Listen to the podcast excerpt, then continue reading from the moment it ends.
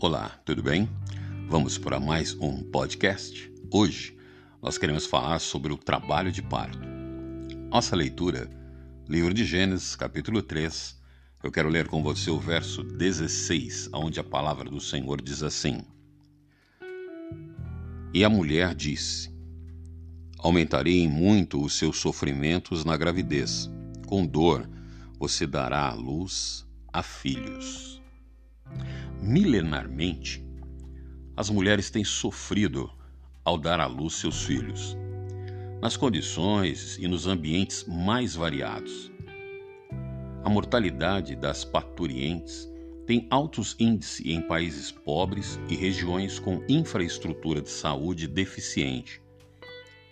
Nas últimas décadas, bons cuidados ministrados a gestantes e procedimentos de apoio à parturiente diminuíram a mortalidade e também outras complicações relacionadas ao nascimento.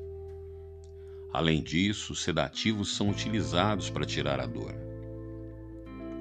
A ética cristã pede que a igreja dê acolhida amorosa a qualquer grávida, independentemente de sua condição civil ou circunstância na qual foi engravidada, e que receba a proteção da família e do Estado esses cuidados aliviam as dores da mulher, ajudando-a na edificação do senso de autocuidado e da autoestima, e ajudarão muito a nova pessoa que vem ao mundo.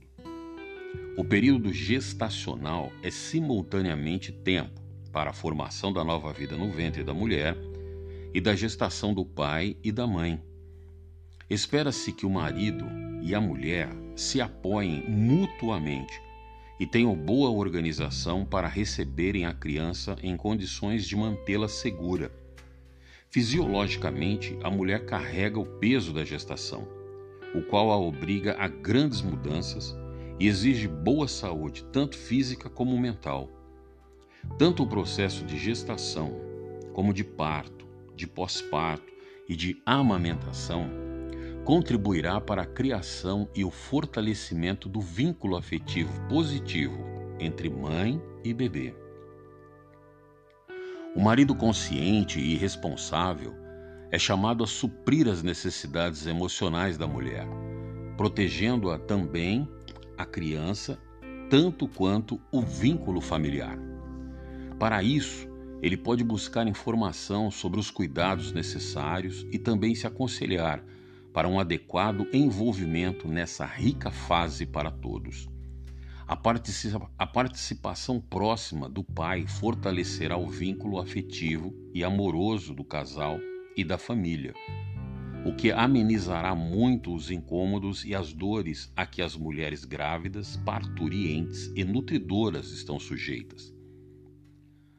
Vale ainda ressaltar que pesquisas científicas, autoridades médicas e o testemunho de mulheres atestam o valor do parto natural para bebês e gestantes. Atualmente dispõe-se de muitas possibilidades de parto natural seguro, seja ele em residências ou nos hospitais, contando com recursos técnicos e medicamentos para realizá-los em condições de segurança, higiene e considerando aspectos afetivos. Cabe aos médicos ouvir as gestantes, informá-las adequadamente sobre os cuidados necessários, encorajá-las e apoiá-las na realização de parto natural, salvo contraindicação bem justificada, e jamais induzi-las a partos cirúrgicos apenas por comodidade. Eu quero orar por você.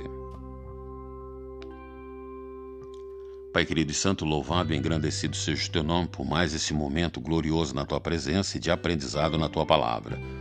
Que o teu Espírito de maravilha e glória possa nos guiar, nos conduzir a abençoar poderosamente a nossa família e também, ó Deus da glória, aquelas que nessa hora estão ouvindo esse podcast e estão grávidas, ó Deus. Que esta vida que está se desenvolvendo em seu ventre venha já com a bênção do Senhor, pois a tua palavra diz que os filhos são herança do Senhor para as nossas vidas. Por Cristo Jesus, o Senhor é que eu oro agradecido desde agora e para sempre. Amém. E graças a Deus. Aqui foi o pastor Nilson Carvalho em mais um podcast da série Ouvindo a Deus. Deus te abençoe.